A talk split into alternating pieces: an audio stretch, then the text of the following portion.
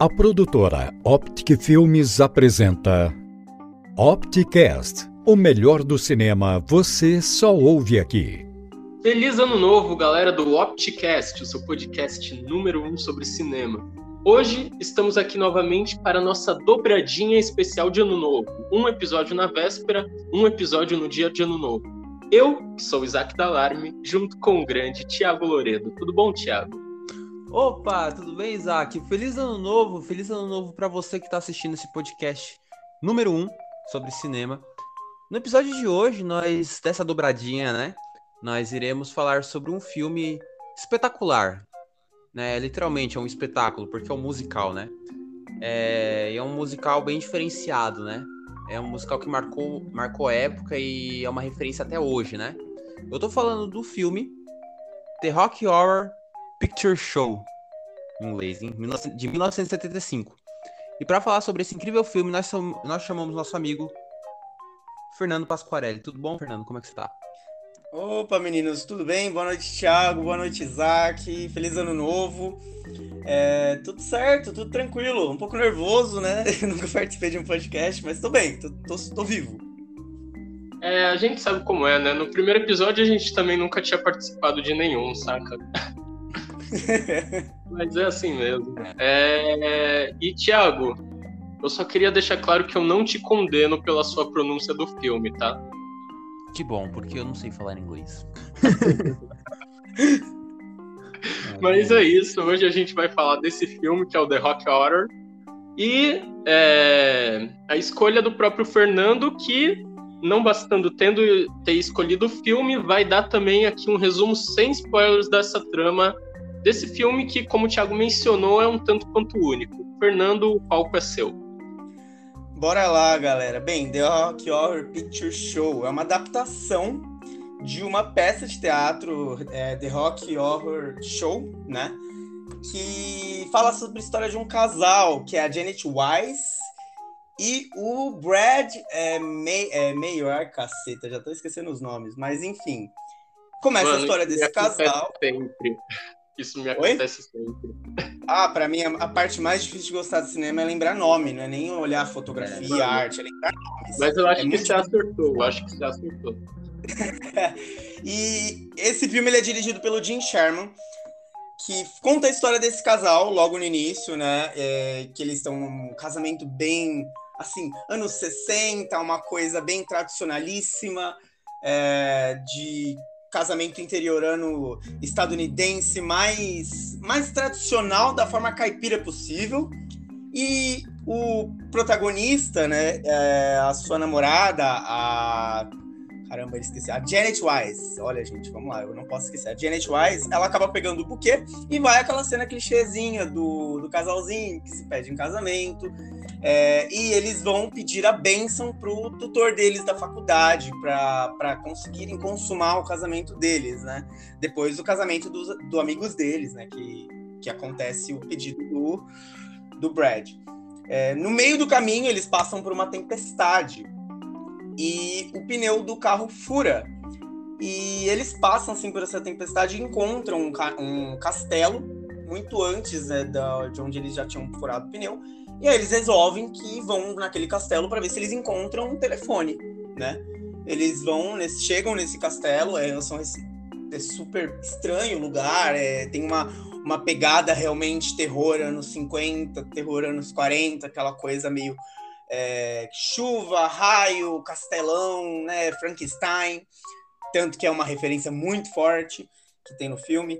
E aí eles vão, entram nesse lugar e tem várias figuras super caricatas e diferentes do que eles estão acostumados, porque são personagens extremamente quadrados, né? Dentro de um ambiente muito diferente, com, com uma, um cenário muito é, com vibrante, com cores vibrantes, formas vibrantes, e aquela coisa meio do horror, né? Então tem aquela coisa mais clichê da teia de aranha, de, de sei lá, é, esculturas é, até mesmo o esqueleto aparece né, no cenário. E eles conhecem né, o Dr. Frank Furter, que é a estreia de Tim Curry no cinema. Que todo mundo fala que é quando ele chega no cinema com os dois pés na porta. Que, pelo amor de Deus, ele ter feito esse papel no primeiro filme dele, realmente, assim, é marcar épocas, assim, né? É, onde eles conhecem, assim, e não sabem bem se esse doutor, ele é homem ou mulher, então ele é um ser andrógeno que tá ali para mostrar sobre uma coisa que ele criou, né? Então eles têm é, eles saem desse casamento e acabam se entrando numa situação totalmente atípica do que eles poderiam conhecer e tá dentro do conhecimento deles, da vida pacata, tranquila e tradicional que eles poderiam ter. É, basicamente, uma sinopse do filme é essa. Mano, eu acabei de perceber que é no momento da sinopse do filme que a gente percebe o quanto o convidado gosta de falar, mano. É, algumas, pessoas, algumas pessoas resumem mais, algumas pessoas detalham mais, é sempre nesse momento que você percebe, mano. É Mas é isso da, é exatamente isso que o Fernando falou. É, e é exatamente por ter sido um resumo sem spoilers que eu vou dar o famoso aviso. Não é um podcast spoiler free. Então, se você tá aqui e não viu o filme, e você quer ter uma experiência bacana vendo esse filme, o aconselhável é que você vai ver e depois volte aqui. Mas, se você quiser fazer o oposto também, tu que sabes. É... Tiago, joga um pouco do contexto desse filme agora pra gente. É, eu não vou arrasar tanto quanto o Fernando arrasou aí no. não, você tá sendo moderno. Mas, vamos lá. Então, tudo começou quando Richard, Richard O'Brien é, criou a peça, né, é, na época, lá para 1972, 73, é, e queria fazer um musical desta peça, né, lá na Inglaterra. É, e quando ele criou e mostrou para uma diretora, ela adorou, porque assim, é, é uma coisa bem diferenciada, né, é uma peça mais espalhafatosa, então tinha umas coisas um tanto quanto mais exageradas, né, comparado com, né, as peças da época. Aí ela adorou, né? E eles lançaram essa peça. Quando ele escreveu, eles lançaram essa peça.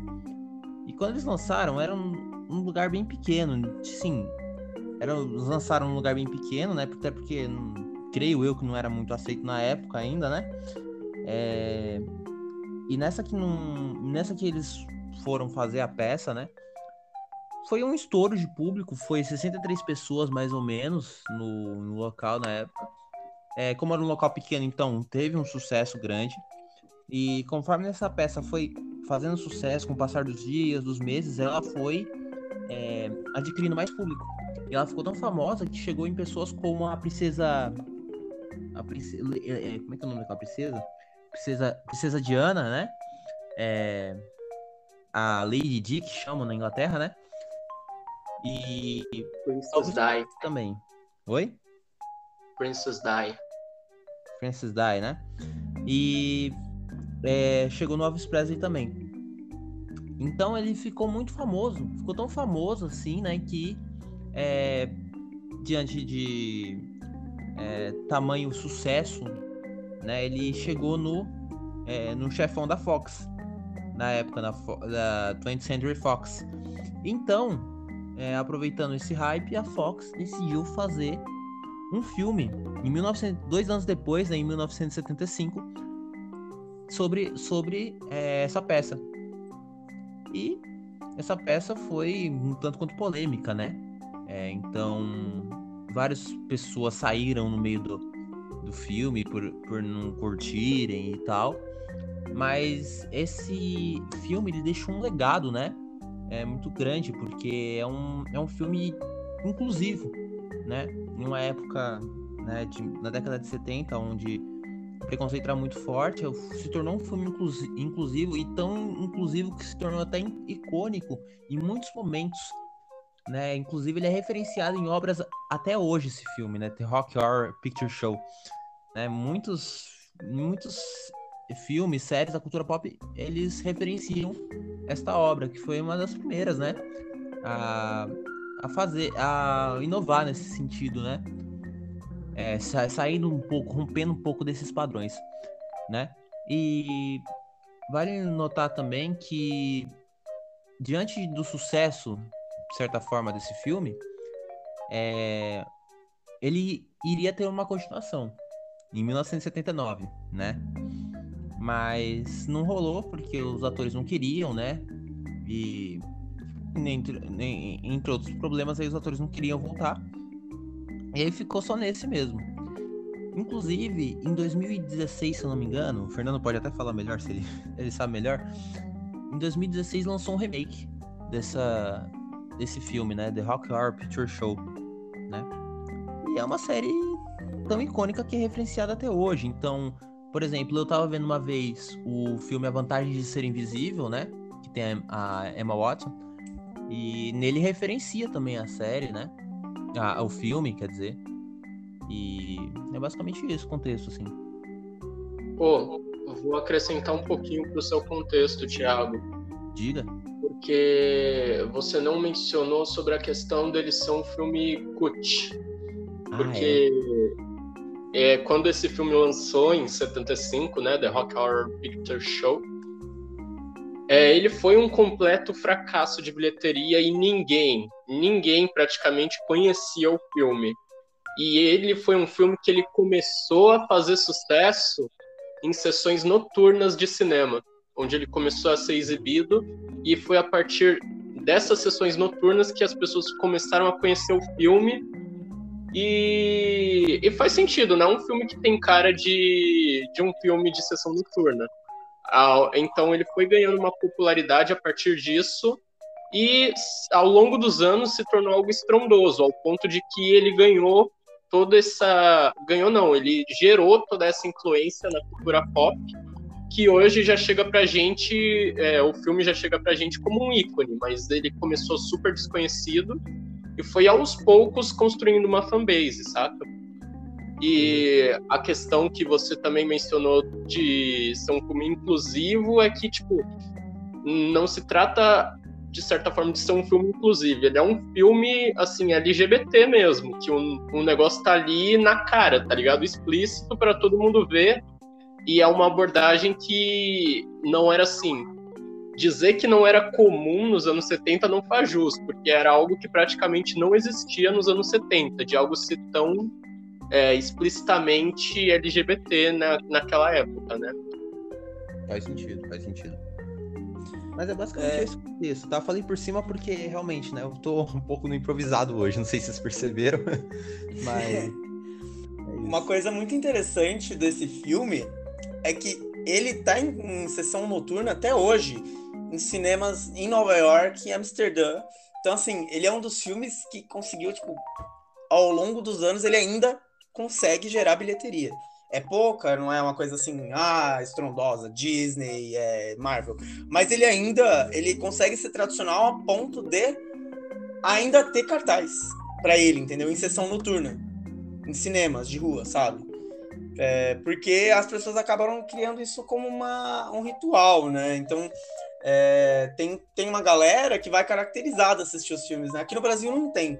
Mas tem uma galera que vai assistir esses filmes caracterizado, né, com os personagens do filme nessas sessões noturnas que tem, tipo, em alguns países do mundo, sabe, em alguns cinemas bem específicos. Então, para você ver como, como se alongou, né, é, dos anos 70 para cá, o público meio que criou uma, uma outra forma de pensar, né? Eu ouso dizer que poderia até ser, o público ficou mais inteligente, né? Não sei se, se isso pode ficar muito sou ofensivo, mas acho que é, é real. Assim, o público ficou mais inteligente. Posso trocar esse inteligente por mente aberta? É, pode ser. Eu acho que na verdade abrangeu mais, né?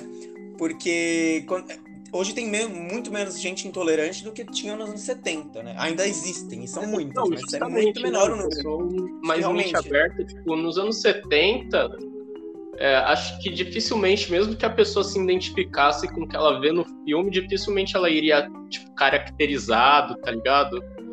É, algo do Porque gênero. A temática do filme, ela era um tabu na época, até mesmo para a comunidade gay. É isso, é isso que o que torna esse filme ainda mais fora da caixinha é que ele, ele questionava é, binari, binariedade de gênero, sabe? sabe? A construção do gênero masculino e feminino em uma época que as pessoas estavam tentando só beijar pessoas do mesmo sexo, sabe? Então, a, a própria comunidade gay, falando da comunidade gay mesmo, né? Do, dos homens gays. é, eles já condenavam isso naquela época, sabe? Então, para você ver o tamanho da, do como eles estavam pensando fora da caixinha na época, né? É, não que hoje seja tão diferente, tem, tem, tem muitos problemas assim ainda, mas as coisas são muito mais é, permissivas hoje em dia, muito mais. Acho que permissivas fica muito ofensivo, né? Mas são muito mais conhecidas, né? Isso que é importante. O diálogo é muito mais aberto. Não tinha diálogo. Essa que é a questão. Não, não existia. se é tão ofensivo assim, porque realmente as pessoas se tornaram menos intolerantes, tá ligado? E isso é uma coisa boa, tá ligado? Tipo, não uma ofensa. É... Ah, eu, eu sou fascinado nesse filme pelo contexto mais, eu acho que talvez mais pelo contexto histórico do que pela história. Ah, não sei, cara. Um filme sobre travestis alienígenas, acho que realmente... não, mas eu acho que eu acho que isso que você falou, Fernando, tá, tá correto. Tipo, você pegar aqui um filme, um filme que lançou numa época onde os gays ainda estavam lutando pelos direitos de beijar outro homem chega um filme que fala de, de não binaridade, tá ligado? Tipo, é um bagulho muito à frente do seu tempo, né? Não, total, cara. Quanto que você, assim, vai ver... É, Fred Mercury vai lançar I Want to Break Free quase 10 anos depois desse filme. Olha, olha o espaço de tempo que tem entre uma obra e outra, porque I Want to Break Free já foi um clipe que deu o que falar na época, nos anos 80. Então, se você perceber, porque assim, 10 detonaram, anos é falaram muito que, tempo. Falaram que o Fred Mercury era uma bicha, detonaram aquele Sabe o que é mais engraçado? Que eu tava lendo hoje, que foi o público norte-americano que detonou ele, sabia? A, a, o, o, Reino Unido, os britânicos, eles, eles já estavam acostumados, assim, não acostumados, mas já era mais aceitável a, a figura é, andrógena para fins artísticos do que em outros países. Olha, olha que estranho, né? Que você pensar assim, tipo, o Reino Unido, um país super conservador a ponto de ter uma monarquia, conseguir aceitar melhor do que os Estados Unidos, sabe? Não Pô, cara, mas seja muito que... Eu acho que vem um pouco da cultura britânica, sim, porque apesar desse conservadorismo que existe até hoje, é, existiu ao longo da história do Reino Unido muitas figuras assim figuras LGBT mesmo, que quebraram os padrões, tá ligado? Tipo, tem um poeta britânico que que chamava Oscar Wilde, se eu não me engano, ele viveu no século XIX. E, tipo, o cara, ele era abertamente homossexual numa época que ninguém era abertamente homossexual, tá ligado? É, tem o, o Alan Turing também. Não sei se ele é britânico, né? Acho que ele é britânico, né? Alan Turing, que foi um matemático o, na Guerra Mundial. Pai né? da computação tal, sei é, qual que é. Sim, sim, então, também. Eu acho que ele, eu acho que ele é britânico, né? Vocês podem até me corrigir, eu acho que ele é britânico. Não sei. É... Não sei, eu não sei, cara. Eu, não sei. Eu, eu posso pesquisar aqui, que eu tô com o computador aberto, olha só. Pô, aproveita aí e manda ver. Manda ver. É, mas de só. qualquer maneira, cara, tipo, não é por acaso que um. Reino Unido. Que o... Tá? Tipo assim, não é por acaso que o Reino Unido jogou pra gente Fred Mercury, David Bowie e Elton John, tá ligado? Sim, cara. Nossa, e que coisa mais bizarra, né? A gente pensar é. dessa forma. Então, assim, eu tava lendo que eles aceitaram muito mais o filme do que o público norte-americano né? E, e, e, consequentemente a América, né, em si, porque naquela época ainda mais a gente era né, influenciado culturalmente. Hoje acho que talvez até mais, mas enfim. É, o, ao é Reino hoje Unido, tá mais polarizada a situação, né? Eu acho que hoje o pessoal está mais autoconsciente, né? É, isso, isso influencia também no, no consumo, né? Essa autoconsciência da pessoa, do que ela pode ser, de quem ela pode ser, é, de, de, ela poder ser livre. Porque para mim esse filme fala sobre liberdade, sabe? Porque olha, olha que bizarro, esse filme consegue enfiar é, alienígena, terror e ele consegue criticar a monogamia, o binarismo de, de gênero e, e a LGBTfobia, sabe? E tudo isso num tema só com comédia, numa coisa muito trash, entendeu? Então, assim, e, e, fica bom, sabe? Porque se você pensar que você jogou tudo isso dentro de uma panela, misturar, você vai falar, mano, isso vai sair uma maçaroca sem sentido. E não saiu, entendeu?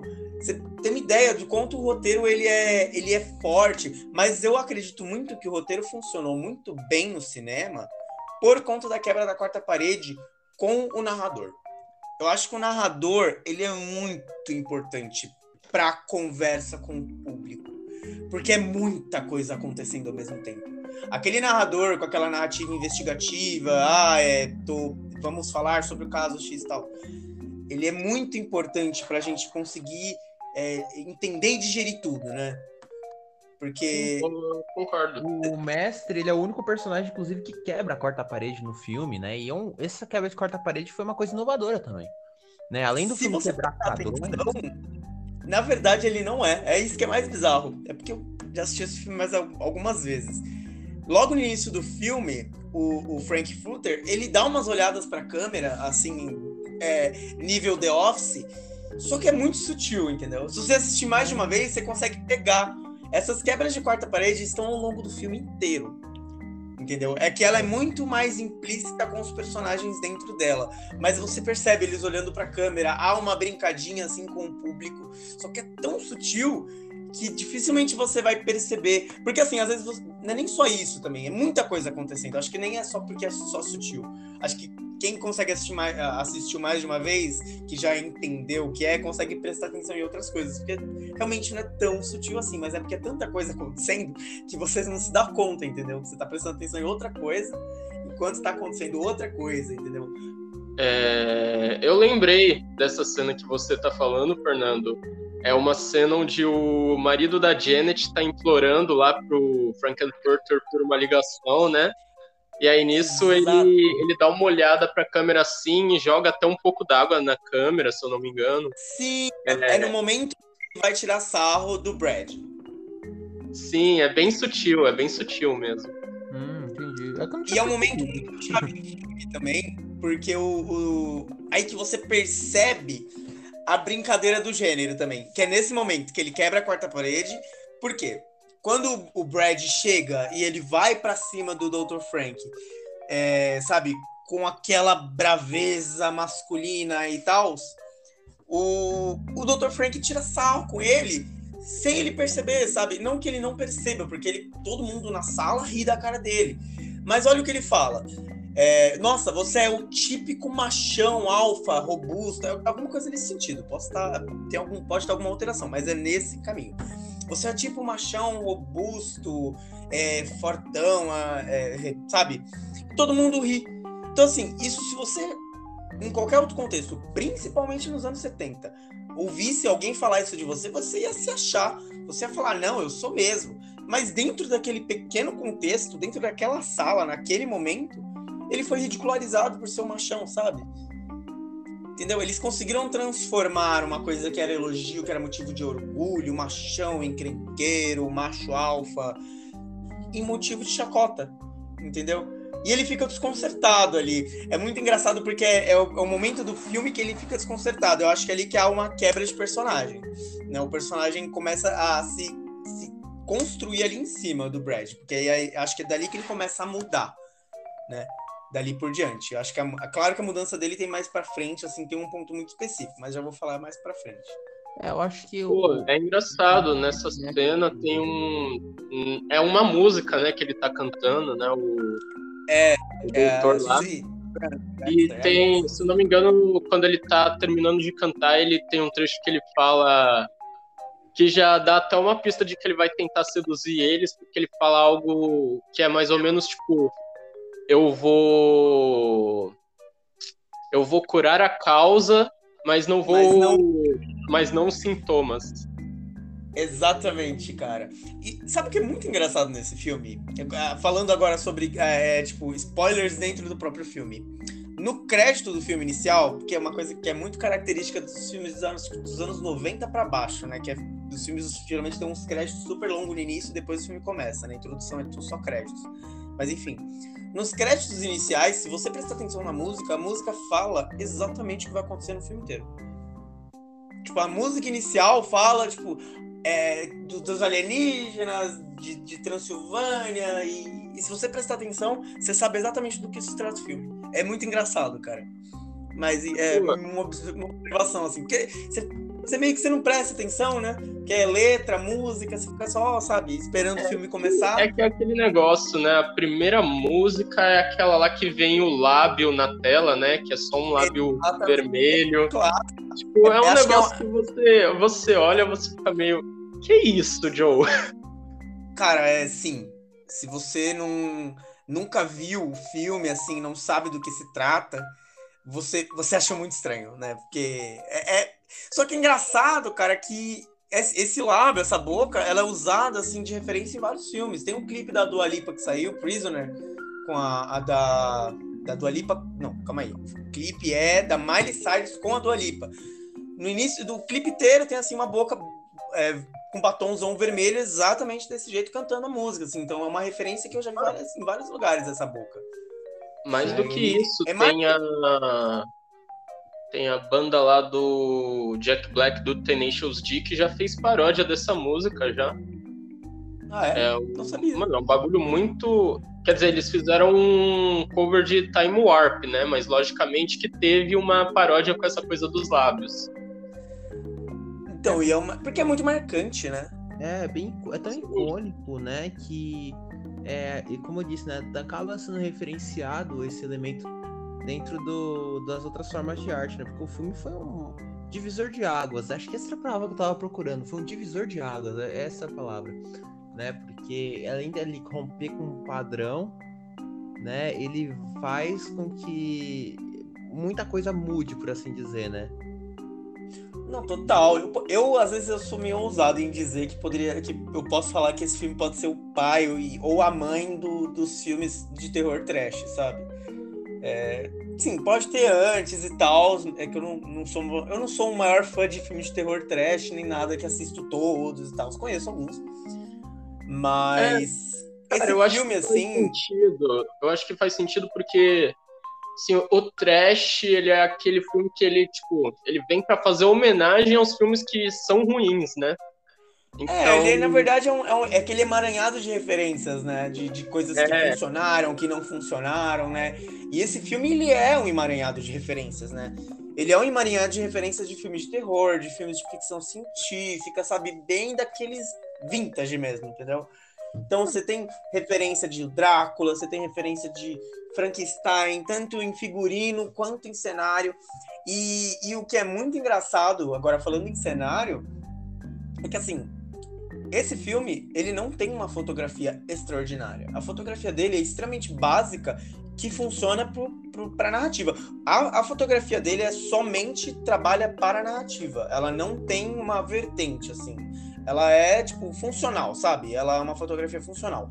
Já a, a direção de arte é excepcional. Assim, é extremamente é aquela coisa, é chamativa. Porque tem muito filme que a fotografia às vezes chama mais atenção que a narrativa, né? E, e esse não, a fotografia é bem básica, que funciona para a narrativa. Já a direção de arte, cara, eu acho fantástico, assim, o trabalho que eles fazem com o vermelho no filme inteiro. Você, você encontra vermelho no filme inteiro. Você encontra até é, a própria, o próprio cenário conversa com a narrativa. É, por exemplo, a cena que o que o Brad pede a Janet em casamento e o coração atrás. É, tem uma cena que tem uma frase no carro, logo a cena do casamento tem uma frase no carro escrita, eu esqueci que frase que é, que tem tudo a ver que fala alguma coisa sobre ir pro inferno, assim, sabe? Que tá colada no carro com flores. Então, assim, a direção de arte, ela foi muito trabalhada. Dá para ver aquilo ali que eles realmente sentaram e ficaram matutando a direção de arte para conseguirem chegar naquele ponto, sabe? Porque a os cenários conversam assim com o estado de espírito dos personagens, a, a figuração assim do, do, do ambiente, né, dos, dos dos figurantes com cada um com uma característica específica. Então, a gente tem aqueles os motoqueiros chegando com aquelas roupas super.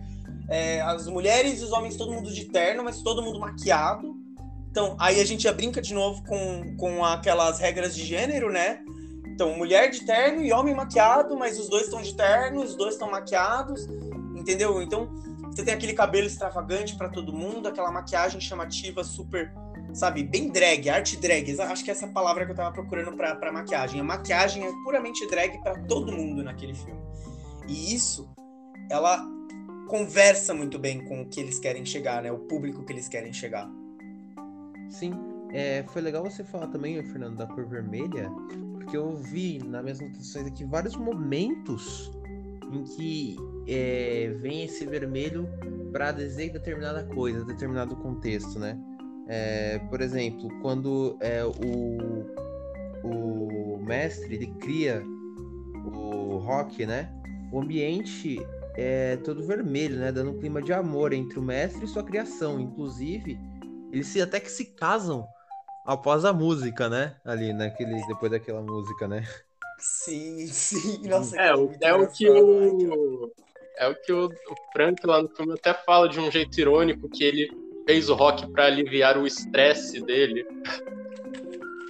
Sim. E é, tem também uma cena legal também que eu achei muito tipo, genial. A cena que né, eles estão no, no casamento, né? É, quando eles. O, o, o Brad, é, Brad o nome dele, né? Brad e a Janet. É Brad. Brad e é, Janet. Eles entram na igreja, né? E os figurantes. É, eles viram os vasos de flores lilás. Que eram que são de cores lilás, né? Deixando preto, deixando todo preto, né? Porque os vasos eles tipo mudam ali de cor, né? Deixa, deixa tudo preto o, as flores, né? E logo depois vemos um caixão, né? Que indica que, pô, tipo, isso já sugere que eles vão para algum, pra algum lugar ruim. Algum lugar, tipo assim, assustador, né? Tipo assim, algum lugar que, pô, eles podem se dar mal, né? E aí logo depois eles vão pro castelo lá, que é uma parada de filme de terror, né? Eles vão lá pro castelo, aí encontra o cara, né? Aí dá sugestão, né? Ah, vou, vou pra algum lugar, né? Ou ah, vai dar merda em algum lugar aqui, isso, aquilo, né? É, o caixão também, ele pode ser visto, por exemplo, como assim, eles foram. Um, foi um pedido de casamento. Foi o, o, fim da liberdade, sabe? Porque o filme critica muito a monogamia. Nossa, pode esse filme. Também. Ele destrói a monogamia, assim, de, de, de criticar, sabe? De fazer piada e tal. Então ele. Eu acho que o caixão também pode representar muito bem isso. Essas, tipo, é, acabou a liberdade de vocês, sabe? Agora vocês vão ter que ficar dentro desse quadradinho que é é, essa, esse objetivo de vida que todo mundo tem que ter. Que é, que é sei lá, crescer, fazer faculdade, casar, ter filhos e morrer, sabe? Então, ele meio que. Eu não sei, né? Daí tem que perguntar pro, pro, pro, pro diretor, né? Tem que perguntar pro Jim Sherman. Eu não sei, mas eu interpreto muito dessa forma também. E também, claro, concordo com você traz, traz aquela premissa de coisas ruins estão por vir, entendeu? Coisas assombrosas. Não diria ruim, né? É porque eles é. ficaram 100% mais assombrosas. É, eu falo dá ruim pra fazer também uma... cara, né? Não é tipo da minha, né? tipo, ah, da perspectiva do Brad ou da Janet ali, né? Porque depois eles vão lá e se perdem, né? E tipo, dá a entender. Dá pra fazer, é, dá pra fazer um paralelo também Tipo, um paralelo não, dá para fazer uma interpretação alternativa, é, porque o personagem do Brad e a Janet no filme representam a heteronormatividade, né? Que é essa coisa de que só a relação heteromonogâmica é a socialmente válida, de certa forma, que era o preconceito que se tinha na época. E você vê que depois que eles vão para o castelo do do Dr. Frankenfurter, eles nunca mais são os mesmos. Então, de certa forma, o caixão poderia representar isso, tá ligado? Sim, o, verdade. A morte da heteronormatividade, tipo, a morte dela, é isso? Hum, não, na vida deles, entendeu? Ah. É, eles nunca mais serão os mesmos, né? Tipo, o, Exato. o, o Brad e a Janet daquele tempo morreram. E aí agora vão vir novos, novo, uma nova Janet um novo Brad. Sabe o que é muito engraçado? É, o, é... É, é aquele negócio, o mito do casal é, perfeitinho, tá ligado? E família tradicional morreu ali, tá ligado? Porque eles mudaram Sim. depois disso. Entendi. É, é porque eles come... é engraçado que eles começam realmente super sem sal, assim. Eles são, sabe, aquele casalzinho insosso, aquela narrativa chatinha que você olha e fala, putz, que, que merda, sabe? Nossa, eu não é. conseguiria assistir um filme da vida desses dois. É um e aí você. Né? É, sabe, uma coisa super quadradinha, bonitinha. Que é exatamente o que eles são, né? Eles são quadradinho, bonitinho, encaixadinho. O que eu acho muito engraçado é que o arco de redenção deles são totalmente diferentes, né? O arco de redenção do Brad é sobre a masculinidade dele, sobre o, o a posição dele de macho alfa, de, de fortão, ele se, se feminilizar no final, né? Dele se, se permitir a novas experiências. Já o da Janet, eu acho que é o arco da, da inocência dela. Você percebe que ela. O, filme, o início do filme ela é sempre muito inocente, ela é super doce, sabe? Ela chega no, no, no castelo do, do Frank e bem, ela desmaia quando começa a ver aquele povo todo e começa a desmaiar toda hora. E depois chega no, o Dr. Frank, ela fica maravilhada e o outro tá revoltado. Então você percebe que ela tem uma inocência que aí ela quebra essa inocência dela, né? Então o arco de redenção deles é, é, é totalmente diferente, né? Você não, não vê que, tipo, ah, é, um virou promíscuo e o outro também. Não. Tipo, acontece, tem, tem uma individualidade, apesar dele eles serem muito parecidos em questão de ser o casalzinho perfeitinho, há uma individualidade de como eles precisam se desenvolver, né? Tanto, tanto que cada um constrói de uma forma diferente ali no, ao longo do filme.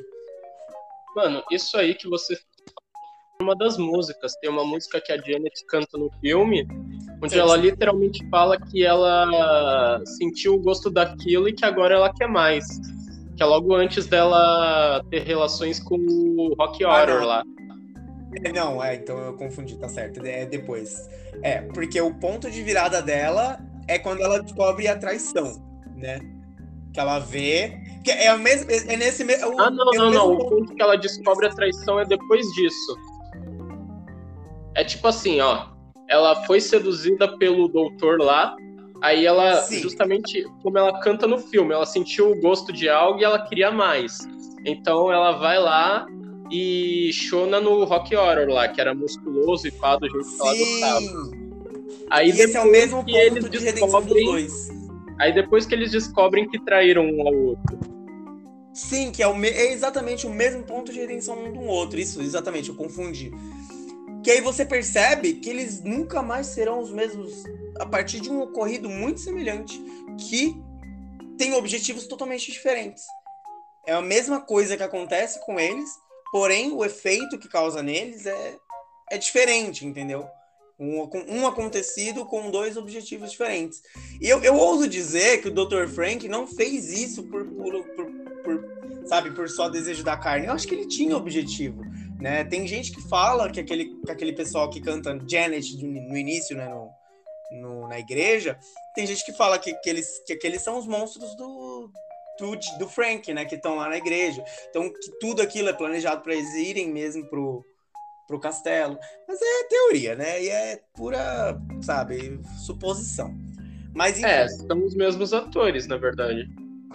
Então, tem gente que fala que são é que é proposital, né? Eu, eu sinceramente acredito, né? Que eu, eu adoro também, uma teoria. Eu acho que é uma teoria coerente. Não, também acho, acho que, que é, faz completamente sentido. É... E, enfim. A questão do. deles tratarem a sexualidade e o sexo. É isso, pronto. Achei o ponto que eu tava querendo me ancorar, que eu ainda não falei. É o sexo. A forma que eles tratam o sexo é muito, muito, assim, diferente. Eu, eu particularmente, nunca vi nenhum filme, até hoje, tratar o sexo da forma que eles tratam, que é natural entendeu? É, é, realmente o Dr. Frank, ele veio de outro planeta onde o sexo é uma coisa, sabe, normal. Não, não há tabus em cima do sexo.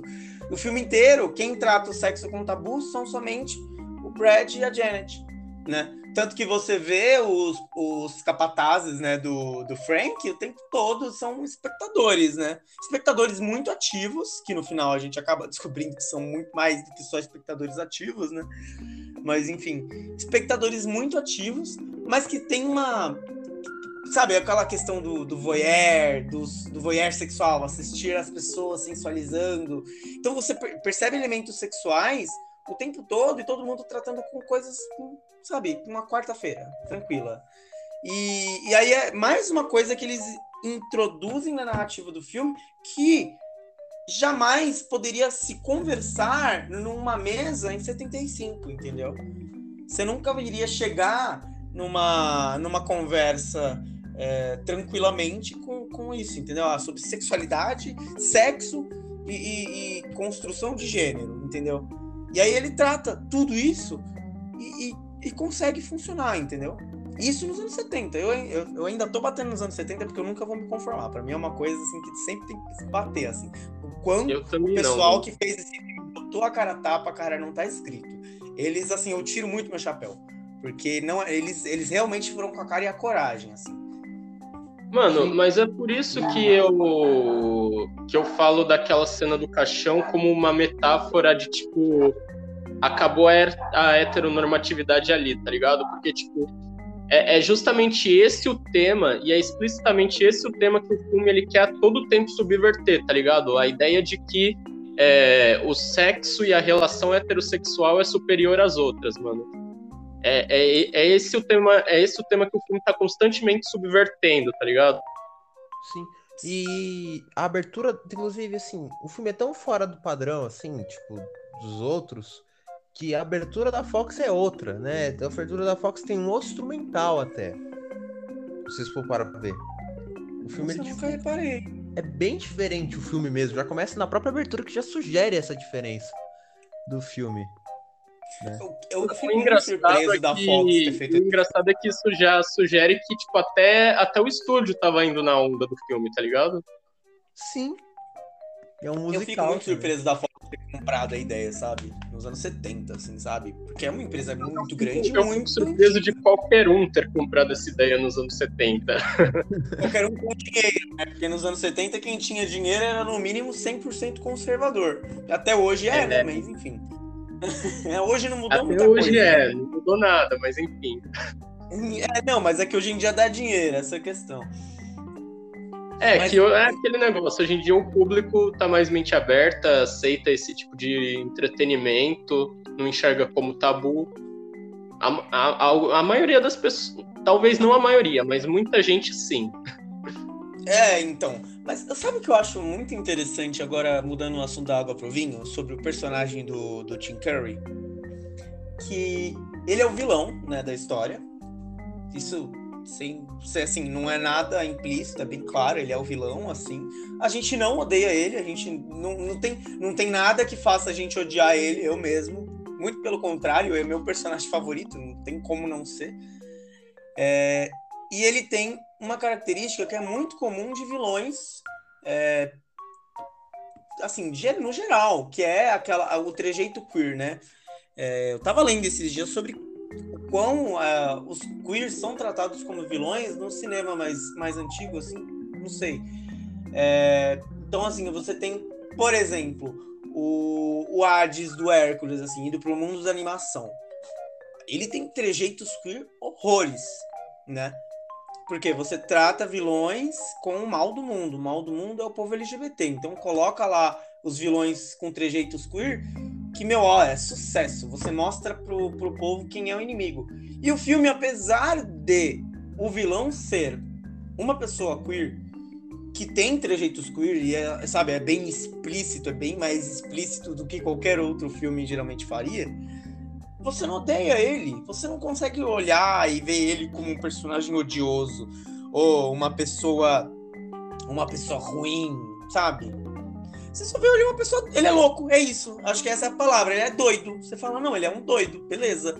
Ele é, e todo mundo nesse castelo é e, e, e aí é essa questão, tipo, todo mundo tá, tá doido e todo mundo vai ficar doido e cada vez mais, entendeu? Mas ninguém é uma pessoa ruim, sabe? Ninguém é ruim, ah, eles são do mal, sabe? Você não tem uma figura, sabe, que você que você não cria empatia com ela. Todo mundo você cria empatia em algum nível nesse filme. Então, é... é mano, até nisso o filme é irônico, né? A ideia justamente é de que ele é o vilão e isso, como você mesmo disse, não tá implícito porque os próprios personagens tratam ele como vilão, tipo aquele cara lá da carreira de rodas, é, o próprio narrador do filme se refere a ele como uma espécie de vilão. E a ironia é justamente que ele é um vilão porque ele está tentando corromper os personagens principais de serem, né, é, cidadãos do jeito certo, entre aspas. Nossa, é verdade. Nunca tinha parado pra pensar dessa forma, né? Mas ele é um vilão diferenciado, como o Fernando disse, né? Tipo, mano, não é aquele vilão que a gente chega e fala, ah, tipo Voldemort. A gente odeia. Não, é um vilão que a gente gosta de ver ali. Tipo, que a gente acha, tipo, bem icônico, né?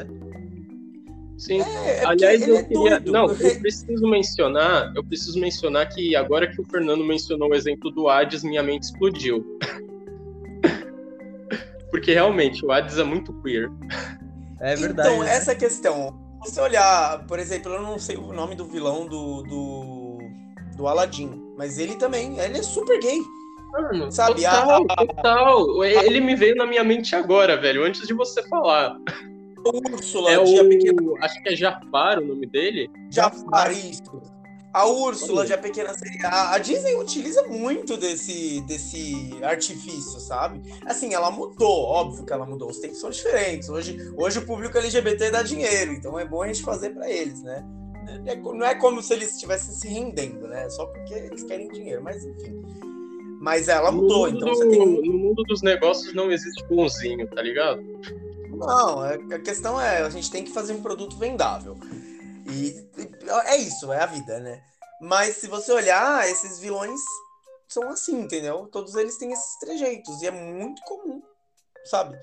Você olhar os vilões e o, o, até mesmo o vilão do, do. Ai caramba, eu esqueci o nome dele. Do. Do Rei Leão. Como é o nome dele, caramba? Scar. Ah, e... tô ligado. Eu esqueci o nome dele também. Eu sou péssimo com nomes, gente. Eu falo, cinema, a parte mais difícil do cinema é lembrar nome. Você tem que lembrar o nome do diretor, do personagem, do ator, do diretor de fotografia. Daí fica difícil, gente. Eu sou péssimo com nome. Imagina, imagina o BO do diretor nessas horas. Nossa senhora, misericórdia. Nossa. Por isso que ele já Tiago, você lembra do nome do vilão de Rei Leão? Scar. Scar, caramba, faz sentido. Cicatriz, né? Olha só. É. E ele tem um jeito, é verdade, né? Ele tem um jeito queer, Mas, né? Então, todos eu, eu... esses, velho, todos esses. Caraca, velho. Então, por quê? Porque você tá mostrando quem é o inimigo. Quem é o inimigo da sociedade tem esses trejeitos. Aí você já sintetiza na mente das pessoas. Ó, é isso aí, hein? Toma cuidado com esse tipo de gente. E, e depois eles filme... dizem que. E depois eles dizem que filme da Disney não tem mensagem subliminar. Ah, claro que tem, né? Pelo amor de Deus. É, se você olhar, se você olhar, por exemplo, Vida de Inseto, Vida de Inseto, meu, é uma clara mensagem, sabe? Esquerda, assim, foda, assim, sabe? Tipo, trabalhador unir-vos, vamos acabar com a classe dominante, entendeu? Então, é isso a questão, né? Mas assim, voltando ao assunto, se você olhar o personagem do Frank, ele tem esses mesmos trejeitos, mas ele não é uma pessoa ruim. Ele não é ruim, né? Você não pode falar, você. Eu, eu falo, ninguém pode apontar o dedo na cara do Dr. Frank e falar que ele é ruim, porque ele não é. Ele é doido. Você pode falar que ele é doido? Você pode. Mas todo mundo nesse filme é. Eu posso. E Janet e o Brad também não deixam. São dois doidos também. Entendeu? Sabe? Assim, mas quem é, quem é mais doido? o Dr. Frank, sabe, os seus capatazes, ou a Janet e o Brad que estavam querendo vender a alma um pro outro para viver uma vida quadrada no interior, terem filhos e morrer. Entendeu? Quem, quem é mais doido nessa situação? Sabe, quem, quem tá se vendendo para a situação de ser uma pessoa, entre aspas, normal, ou quem tá simplesmente sendo você mesmo? Olha, quem é mais doido é uma questão complicada, mas eu acho que eles são doidos só de maneiras diferentes mesmo. É, exatamente, essa questão. Você precisa entender que, que é, é o conceito de, de normal é individual, sabe? E aí ele chega lá e ele, ele apresenta pro, pra Janet e pro Brad que o que eles são ali, sabe? Não é porque eles são pessoas são diferentes, são pessoas exóticas, talvez eles se, sejam normais, do jeito dele, até porque o Frank é um alienígena, né? Sim. Ele, ele pode ser só mais um no planeta dele. Entendeu? É, então, porque é o ponto de vista dele do, do Frank, né? Frank é o nome dele, né? Do é. Frank, é, o ponto de vista normal dele é um, e o ponto de vista do, da Janet, do outro lá, é, é outro. Do Brad, né? É outro normal, né? Eles estão em mundos diferentes né? Se você pegar pra ver. É, porque Mano, é, assim... é aquele negócio, não. É, é o um negócio, né? O Frank, ele, ele é de outro planeta. É, tipo, literalmente na trama do filme ele é de outro planeta. E isso é um, sei lá, um simbolismo bem grande. Né? É, eu acho que traz aquela ideia de que, de que pessoas LGBTs são coisa de outro mundo naquele, naquele ano, né? Naquela época, né? É, Mano, é, e não é à toa, porque ele fala que ele é do planeta transexual, velho. Exatamente, cara. tipo, tá na cara. tipo, eles poderiam. Poderia ser qualquer nome de planeta. Não, é um planeta transexual. Exatamente, cara. Eu brisa, cara. Eu fiquei brisando nesse filme. Falei, mano, o que, que, é isso? Porque, tipo, mano. Não é, mano. O filme começa confuso e termina pior. Entendeu? Se você quer entender ele, não assista. Porque você não vai. É, é verdade isso, é verdade. Você não precisa entender ele. Você precisa assistir, gostar e se divertir. Se você assistir com ele com uma canetinha na mão para entender e falar a ah, narrativa é essa, essa, essa, é. desiste. Se você, você mano, se você colocar o mesmo nível de, de assim, de de análise nesse filme que uma pessoa pode colocar, sei lá, assistindo O Senhor dos Anéis, por exemplo, o filme para ela vai ser péssimo, tá ligado? Total, a métrica é muito diferente, né? O filme, o filme tem nada a ver com o outro, né? Assim, é, é muito diferente. São Porque esse filme, ele, né? ele, é muito fora da caixinha, né? É outra proposta, ele é... né? Não, ele é totalmente. Ele é, assim, é, ele é muito negócio, único. É aquele negócio. Cada filme tem a sua proposta, tá ligado? Então, tipo. Mano, você não pode julgar um filme por algo que ele não é, tá ligado? Você tem que, Exatamente. Tipo assim, você tem que julgar e analisar o filme pelo que ele é, não pelo que ele deixou de ser. Porque todo filme deixa de ser alguma coisa em última instância, tá ligado?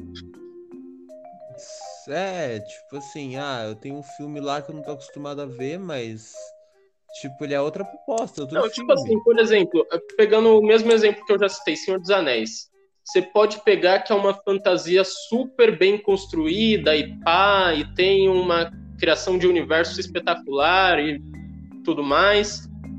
Mas se você for julgar pelo que ele deixa de ser, tá? Então ele é um filme de fantasia que não fala de maneira alguma do mundo real, saca? Não traz a realidade, não traz crítica social, tá ligado? Então, tipo assim, não, não dá para você ficar julgando um filme pelo que ele deixou de ser. Você tem que julgar pelo que ele de fato foi, entendeu? Tá, isso foi bem filosófico, né? profundo, né? é, Mas é real. Nunca mais filme da mesma forma depois disso. é real, é isso mesmo. Nunca tipo... mais verei um filme da mesma forma, tá ligado? Que nem outro dia, mano. Eu tava vendo aí o pessoal. Um, um, um cara aí falando que o filme do Homem-Aranha é uma bosta, porque isso ou aquilo. Mas, mano, a, a, é, ele, ele tá jogando por uma coisa que o filme não é. O filme é um filme divertido, da Marvel ali e tal, pra gente se divertir. Não é um filme que ele que esperava que fosse. Ah, é que se você for com a cabeça, a mentalidade, que você vai assistir um filme cult do, do, é. do cinema é, é, é, aquele negócio, mano. É aquele negócio. Essa, é um essas pessoas que se auto-intitulam cuts, tá ligado? Tipo, elas vão pra um filme da Marvel esperando o poderoso chefão. Não existe. Tá ligado? Não, é porque a proposta é muito diferente. O filme, o filme, os filmes da Marvel são produtos, entendeu? Eles são feitos para serem produtos, né? É, mano. É, é aquele filme fácil que você vai entender muito tranquilamente e você não vai precisar se matar. Né? Mano, é, é, é aquilo que eu falo. Os filmes da Marvel. Marvel é, os filmes da Marvel eu chamo eles de cinema fast food, mano. É, total. É, é que assim, eu, eu já acho que nem tanto porque não dá mais, né? Porque você precisa assistir um filme da Marvel, você tem que assistir 50. Já fala, fala então, eu vi uma vez um negócio na internet falou que esse filme da Marvel é esquema de pirâmide, é verdade. Você precisa assistir 50 Velho, filmes. É, mano, é, um, é isso, é um negócio bem fast, bem fast food, tá ligado? Tipo, você come um salgado, você já quer outros 30, tá ligado? É, exatamente, não tem como. A métrica é muito diferente. Você não pode. Você tem que saber diferenciar. É, mas é, é esse o negócio. No fim das contas, todos funcionam à sua própria maneira, tá ligado? Todos é, têm o seu mérito. Esse aqui enfia numa panela só e funcionou. Sinceramente, não sei como, não sei como o cara fez The Rock, Horror Picture Show acontecer, sinceramente. Mano, é um sonho de a fórmula Ah, não, Mas mas, eu- fico feliz que deu certo, tá ligado? o filme ele funcionou à sua maneira. Esse filme funcionou. Exato, não. mano. É que se eu chegar, se eu chegar num estranho e falar, cara, você precisa assistir um filme dos anos 70 que fala sobre travestis alienígenas, que faz um casal se trair, que destrói o conceito de gênero, é, monogamia e fala sobre sexo abertamente, com, com terror e ficção científica. O pessoal fala, mano, não, não vou assistir tá louco, isso aí é, é Sharknado? É, que isso? Mano, não quero, tá ligado? Eu devia ter Que assistido isso? Pelé, entendeu? Tipo, É, É, isso mesmo. uma bagunça generalizada sem sentido. E, assim, não que não seja. O o The Rock Horror Picture Show é uma bagunça generalizada, mas não é sem sentido, entendeu? Mas é uma bagunça generalizada, sim. Mas ele tem um sentido, entendeu? Ele tem uma, uma narrativa ali, entendeu? é uma bagunça com propósito. Entendeu? Exatamente. Não, você não poderia ter colocado melhor. Ah, É. mano, mas é aquele negócio, tá ligado? Tipo, é. Eu acho que isso serve pra outros filmes também, tipo Vingadores. Você quer ver o filme de um cara verde, o outro que voa numa armadura e o outro que nasceu na época da Segunda Guerra, lutarem contra um alienígena do mal que quer dominar a Terra? Eu quero. Um, ali, um alienígena que destruiu metade do universo com pedrinhas coloridas. Como assim, Mano, cara? um cara. É, você quer ver eles lutando com um cara roxo que destruiu metade do universo com umas pedrinhas coloridas. E é peso de papel essa pedra, hein? Só um detalhe. Peso de papel. E é peso de papel a pedra. Ah, quem Detalhe. pegou, pegou, hein? Olha só. É, que pegou, pegou, mano. Hashtag melhor série da Marvel. Ah, eu ainda não assisti, gente. Eu tô só vivendo de spoilers. Não, não- é isso. Ah, não, é, não chega a ser spoiler, sinceramente. Não chega a ser. Não, mas eu estou vivendo de spoilers, não, porque eu estou vendo spoilers mesmo. Eu estou vou Ah, atrás. tá, entendi, Eu entendi. sei, eu sei. os Ah, cara, é boa, coisas. na moralzinha, é boa. É boa. Não, eu preciso pegar pra assistir, mas é que agora eu quero assistir The Witcher, que eu vou pegar pra assistir a segunda temporada, porque estão me deixando muito animado. Eu tô bem animado pra assistir The É. Witcher. Eu comecei a ver Válido The também. Witcher também agora, a segunda temporada. Tá daorinha, eu recomendo. E é legal também que a Netflix fez um resumo de 15 minutos da série, caso, né, você não lembre Nossa, e tal. Faz tanto tempo que eu já esqueci. Exato, também, por isso que eu fui ver o, o resumo de 15 minutos. Foi muito bom, cara. Vou ver, cara, eu tô precisando. Bom saber. Muito obrigado. Vou mais tranquilo. Nada. Quem Esses, esses resumos de 15 minutos foi a melhor ideia que a Netflix já teve, mano. Nossa, isso foi sensacional, cara. eu, sério. eu precisava disso pra Game of Thrones, mano. Nossa, sim! Putz, meu Deus do céu, Game of Thrones era muito complicado voltar depois de um ano. Nossa, que saudade Velho. de ficar esperando as novas. Nossa, eu Mano, eu te juro, eu te juro que teve coisa na sexta temporada de Game of Thrones que eu fiquei boiando. Especialmente no último episódio, mano. Of Thrones acabou na oitava temporada, né? Foi na oitava. Que inclusive foi um não. lixo, mas, em- mas deixa em off. até- Eu me mantive íntegro, eu só assisti até a sexta temporada. Eu assisti, Ah, eu vi uma mano. Um sétima, e Mano, eu que é o comecei a meu brochar. conselho, que é o meu conselho, deixa assim. Não, eu sei, eu nunca vou assistir o final, eu não, não me interessa, assim. Eu vi os spoilers e eu, eu falei, não, eu acho que eu prefiro lembrar dela com, com o carinho que eu tenho aqui, entendeu? Com o carinho Velho. que eu tô aqui. Mano, qualquer coisa assiste. o- Sem assiste o saber, livro. Fernando, foi a decisão mais inteligente que você já teve, sem saber. Obrigado. Eu vou ler os livros que é melhor. Se- É, o livro, um considera o livro como um O final. né? engraçado, não, mas o engraçado é que as três últimas temporadas nem lançou o livro delas ainda. É, então, eu, eu, eu tenho os, os- os atuais, eu só não. Eu queria logo que ele lançasse pra eu ler os, os- as últimas, que eu quero saber o final do George. Peraí, então quer dizer que É. o livro foi lançado depois da série? É isso mesmo? Não, Thiago, Não, calma, não, calma. Eu vou tirar cinco minutos do podcast agora pra explicar Game of Thrones pro Thiago. meu Deus. Ah, mano, não. Deixa eu assistir, Eu mano. acho- Mano, é muito simples, na real. É muito simples. O, o autor de Game of Thrones, que era o George R. R. Martin, ele tinha escrito acho que cinco livros que serviram até a quinta temporada. Faz Da sentido. sexta em diante, os caras começaram a inventar. Porque o livro que continua a história, o cara ainda nem publicou. Caraca, velho. Ele é preguiçoso. Mano, ele é muito preguiçoso. Mas assim, Mano, a, a, se eu a não engano, notícia já boa. faz uma década que ele tá escrevendo esse Ah. livro. Uma década. A notícia boa é que ele falou que, que tem a, a, a revisora dele, né? A, a mulher que revisa os, os livros que ele escreve, sabe o final. Então, se ele morrer por via das dúvidas, nunca se sabe, né? Porque parece que ele tem problemas Caramba, cardíacos. Alguém publica pra gente, pelo amor de Deus. É, Isso foi que muito mal. é que nem o acredito- mano. Que, que ele vai bater as botas e não vai mandar o final pra nós? Vai ver, ele já escreveu. Mano. Pior que eu também acho que ele vai bater as botas e não vai ter terminado de escrever aquele livro. É que nem a história do Silmarillion, do. do. do. Qual é que é o nome? Do. Do Tolkien. Tolkien. É, que ele- que- é um livro, é um livro É, póstumo. J.R.R. Tolkien, né? Sim, Criador dos Seus Anéis é um livro póstumo. Pô, Mas todo mundo tem- gosta de usar RR nessa bagaça, mano. É. R. Eu sempre lembro da R.R. Soares quando eu ouço isso. Eu também, mano. É, é tipo JJ Simon, sabe? Tipo, mano. Ah, Alguma coisa assim, não Eu sei sabia se. que o Tolkien tinha um livro póstumo, é que eu não sou muito, muito ligado em Senhor dos Anéis, pra ser sincero. É, é um livro que chama O Silmarillion, mano. Eu acho que é um livro que se passa Ele- antes. Inclusive, é curioso de se falar, mas na verdade o Tolkien ele planejava que toda a trilogia do Senhor dos Anéis fosse um primeiro volume, aí o Silmarillion ia ser o segundo volume daquela história que ia ser os dois livros uma coisa só, entendeu? Nossa, e por que não fizeram filme disso ainda, meu Deus? Ah, eu não sei. Eu Mano, vi de fan trailer, eu achei muito foda, cara. Mas não sei por que não fizeram. É, deveriam fazer. Que pena, né? Ah, mas agora sei lá, mano, pra mim, não, é né? que assim, se os caras não fizerem mais nada de Senhor dos Anéis, os três filmes que tem já é suficiente, tá ligado? Se pá, se pá, Hobbit que, que o pessoal tem uma galera que ainda critica. Eu gosto muito de Hobbit, cara.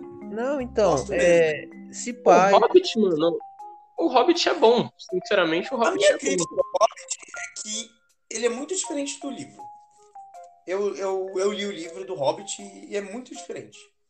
Ah, o final, assim, o início é bem parecido, mas o final é totalmente diferente. Ele- aquela Mano, flecha o- que ele mata e tal, assim, não tem no livro, não tem nada a ver. O único Mas é Hobbit legal. que eu não gostei, o único Hobbit que eu não gostei foi o terceiro. Que é o último, né? É, É o último, é o último, né? É, mas é, é o último que, que começa a desandar, porque ele é muito diferente no livro.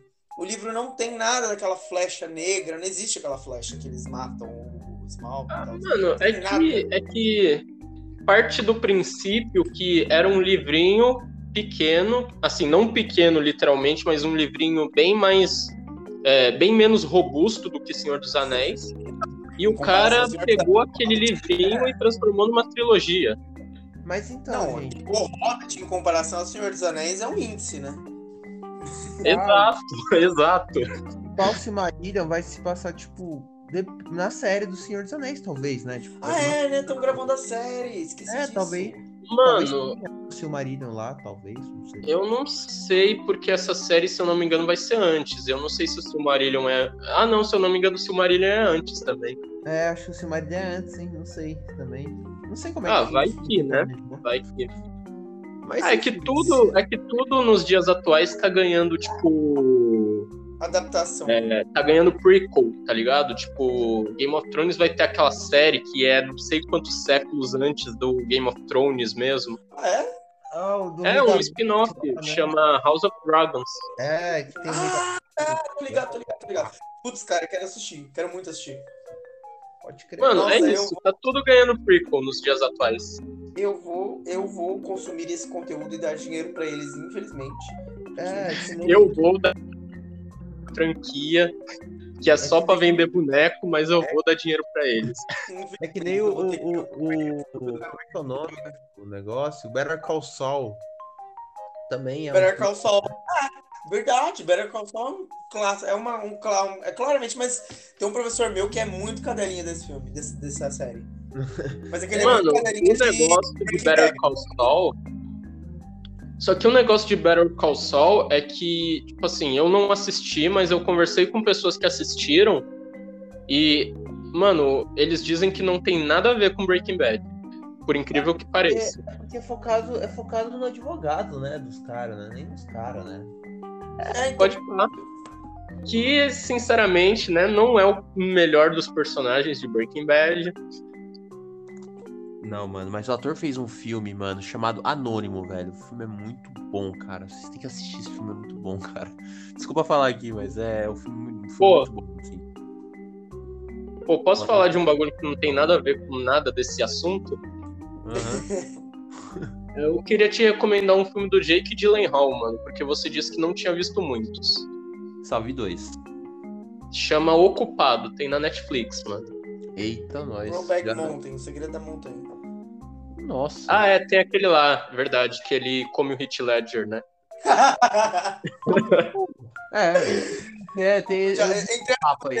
Queer! Eu vi esse papo aí, verdade, verdade, tem esse também, mano. Talvez eu tenha dado spoiler do filme, né? Vixe, ah, pelo amor de Deus, esse filme tem tanto buzz em cima que todo mundo já sabe do que se trata. verdade, não, verdade. Eu, eu, já achava que era esse e, e Donnie Darko, eu falei, não, não é, então tá. É, ele fez Donnie Darko, é verdade, não. Mano, o cara tem uns papel da hora, sinceramente. É, ele é um ótimo ator, eu adoro ele. É, eu também adoro ele. Pô, o filme. A gente fez um sobre um filme dele que é O Abutre, mano. A atuação dele naquele filme é impecável. O Abutre, vou assistir. É O Abutre, mano. Velho, o, o cara tá tenebroso naquele filme, na moral, você vai curtir. Eu, te, eu fiquei com medo do Jake Gyllenhaal, mano, sério mesmo. Maior medo do cara, velho. Ah, não, mas velho. relaxa aí, mas eu, eu, eu tenho medo dele, quase todo filme dele. Não, mano, ele fez Mano, o cara ele só pega os papel mais, mais tenebroso mesmo, né? É, mas é que ele é de psicopata, né, também, então... Acho que o papel mais leve que ele catou foi o Mistério, né? E o Mistério ainda é um Nossa. cara bem falastrão, bem mal, assim, também. Ele de Mistério Sim, mas é, é aquele negócio, não foi nada muito pesado, tá ligado? É, mas foi vilanesco ainda. é. Enfim, mano, fugimos muito do assunto. Não, Acontece. Precisava, precisava. Quando se fala de cinema, meu filho, é muito normal. É, não. Eu acho que tem mais alguma coisa que eu queria falar. Tá ligado a primeira música do filme? Ah, tá, né? Que eu tava com a Janet na cabeça. Janet, eu adoro essa música. Ah, tá. Não, a primeira, que é aquela. A do. A do... Fiction. Tá, da. Eita, tá, tá. Beleza, beleza. É, mano, aquela música, justamente esse verso da música que fala Science Fiction Double Feature é uma referência a filmes noturnos é, que eram exibido uma sessão dupla, tá ligado? Que você pagava um ingresso para ver dois filmes. É, que foram essas sessões noturnas que foram a principal inspiração do, do autor da peça, porque ele assistia muito disso quando ele era, quando ele era jovem. Aí nisso, muitos dos filmes que passavam nessas sessões noturnas duplas eram filmes de ficção científica bem duvidosos, tá ligado? E aí nisso ele pegou total essa inspiração para fazer esse filme que, é, entre aspas, inaugurou o trash, tá ligado? E tanto que, tanto que o próprio Quentin Tarantino, é, junto com o diretor que eu esqueci o nome, tô igual o Fernando nessa daqui, é, junto com o diretor. Pô, esqueci o nome dele na, na real. Vou buscar aqui o nome dele rapidão, beleza? Beleza. Todo tempo. Calma aí. Não, calma aí que já vai. Robert Rodrigues. É o. É o Scorsese e o Robert Rodrigues. Não, o Scorsese não. O Tarantino e o Robert Rodrigues. Eles dirigiram em. Acho que em 2007 eles lançaram o filme Grindhouse que era um filme que era dois filmes dentro de um só. Um dos filmes era dirigido pelo Tarantino, o outro era dirigido pelo Robert Rodrigues, e era justamente um filme que fazia ao mesmo tempo uma homenagem, uma paródia desses filmes que eram exibidas em, em sessões duplas noturnas. Nossa, Por essa eu preciso assistir esse filme. Oi? Eu preciso, eu preciso assistir esse filme. Precisa, mano. Eu preciso assistir um monte, mas não assisti ainda. Eu vou assistir aos poucos, calma aí. Mano, mas é isso. A grande inspiração do Richard O'Brien por trás da peça foram essas sessões noturnas que ele via, que era sempre dois filmes em um. Aí ele escreveu a primeira música do filme justamente homenageando isso. O que é mais engraçado é que foi literalmente a janela que eles conseguiram vender o filme, né? Sessão noturna. É literalmente o, o, lugar que eles se encontraram, né? Como um, que eles se consolidaram, que esse filme se consolidou. Que engraçado, né? E não foi nem o, o alvo que eles, que, eles, que eles miraram, né? No fim das contas. Já que eles, não, eles foram fracassos de bilheteria e acabaram funcionando no cinema à noite. Que doido. Loucura, mano, mas é verdade. É que nem o Clube da Luta, velho. Foi um fracasso, mano, bilheteria, mas tipo assim. No, no filme pra DVD do nada deu um boom. É, mas a diferença é que Clube da Luta não é um filme trash. Não, não é. É um filme não trash, eu nem sei o nome do filme é não filme, trash. Mano, é, é filme comercial, como qualquer também, um. Né? Ah, mas ele ainda conseguiu virar cult. É. Assim como o The Rock. Não, mas é que.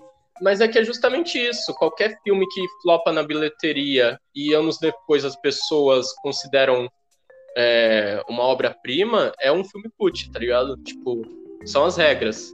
Tem que flopar na bilheteria e anos depois as pessoas começarem a cultuar ele será que um dia eu lanço um desse? Fiquei curioso. Agora, agora eu fiquei instigado. É. Vou fazer um. É uma boa, é uma boa.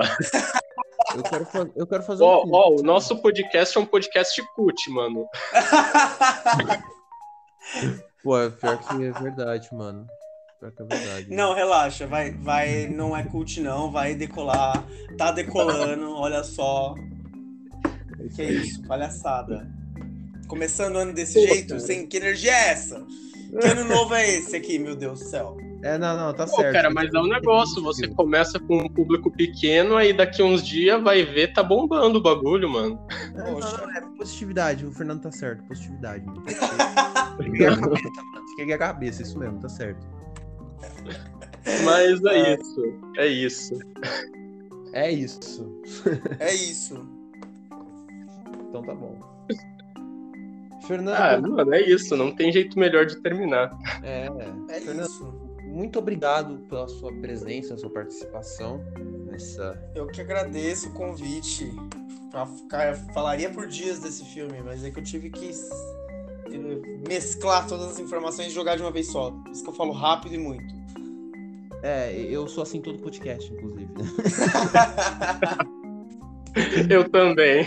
É, tudo bem, tudo mas então, Fernando, você, se você quiser ir, é, divulgar suas redes sociais, divulgar seus projetos, aí a hora é agora. Fica à vontade aí. Ah, meu, meu Instagram é Fernando Pasquarelli. Acho que é a única rede social que eu, que eu uso e divulgo, né? É, bem, trabalho ultimamente ainda tá fraquinho, né? Tava trabalhando num curta de terror aí que saiu recentemente chamado Grande Filtro. Ainda não não saiu para o grande público, né? Entre aspas, a gente vai focar mais em, em ai, mostras de cinema, festivais para conseguir né, uma, uma credibilidade, pelo menos.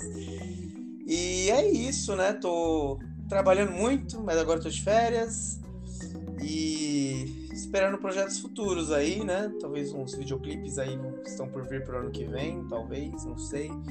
É, também pode seguir do, do coletivo Tropic, coletivo.tropic, que é o coletivo audiovisual que eu faço parte, a gente grava uns videoclipes, faz alguns projetos. Acho que são essas redes sociais que eu gostaria de divulgar mesmo. Fernando, tu, eu? tu tava trabalhando pro Iberê? Eu estou trabalhando pro Iberê. Mano, olha o cara, mano. Olha o cara, velho. Mano, olha o cara, velho. Olha o nível do cara. É outro naipe. Ah, não, gente, não. Eu sou estagiário, tá? Não, não, não. O cara é estagiário do Iberê, mano. Olha o cara. Mano, você é, é o estagiário do Iberê, John. Cara, mano. Gente, calma. Diferente. Mano, você Ai, é uma gente. celebridade aqui nesse podcast, mano. Vai ter um quadro só pra você, mano, aqui nesse podcast, velho. Mano.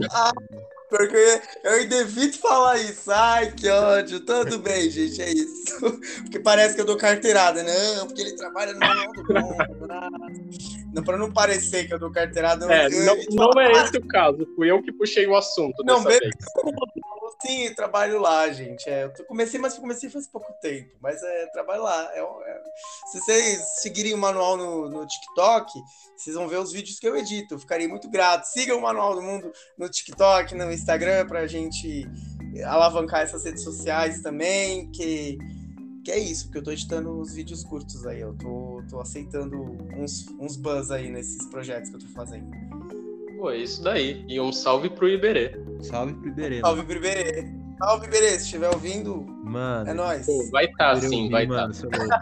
Pô, se o Iberê me ouviu, eu Vou vou mandar, vou mano. mandar pra Mano, ele. Iberê. eu quero muito que o Iberê me ouça, na moral. Eu vou, eu vou ficar Eu vou- emocionado, velho, se isso acontecer. Eu vou- mano. Eu vou, vou mandar diretamente pra ele. Falar, Iberê, ouve eu aí, ó. Falei, falei, falei mal de você, hein? Ih! Falando mal do Mano, Fernando, se você fizer isso, eu serei eternamente grato. Eu também. também, Não, beleza, eu vou. Dá pro Iberê, eu vou, vou falar. Iberê, ó. des- Descobriram tudo. Aí vai ouvir. Descobriram tudo. Ele vai, o quê? Boa. Ouve que você vai descobrir o que estão falando. Isso aí. É, velho. Então é isso. Ah, é isso, né? E feliz ano novo, Fernandão. E feliz ano novo. Novo.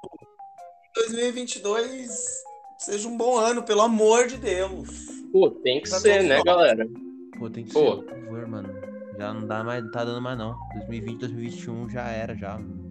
É, mano. Pra mim, Não, 2022 aí é nós na fita e. Fé. É. Foco for E é isso, Thiago, como sempre. Bom, tem minha rede social aí, né? Minhas duas redes sociais, né? Meu Instagram pessoal, Ti- Tiloredo59, né? Que, eu- que é o que eu mexo mais. Tem o meu, meu Instagram oficial de, de profissional, né? Que é o Loredo Underline Oficial. E que eu posto algumas coisas lá, né? De, de desenho, de em trabalhos em geral. E tem também o meu projeto de animação, né? Que é o 59 Animation. Se você pesquisar aí no, no, no Instagram, no TikTok aparece, tá? Estamos disponível aí no Instagram e no TikTok também. E é isso. É isso aí. Sigam lá o Mano Thiago e os projetos dele. E sigam, como sempre, o podcast, né? Ajudem esse podcast a não ser mais um podcast cult aí da vida. Então segue a gente no Spotify, no Deezer, na plataforma que você estiver escutando aí. E segue a gente lá nas redes sociais. A gente tá no Instagram e TikTok como arroba Optic underline cast. Só procurar a gente lá, a gente, e você acha a gente. A gente sempre posta um teaserzinho dos nossos episódios e pá. E por hoje é isso. Muito obrigado à presença de todos e do Iberê. E até a próxima.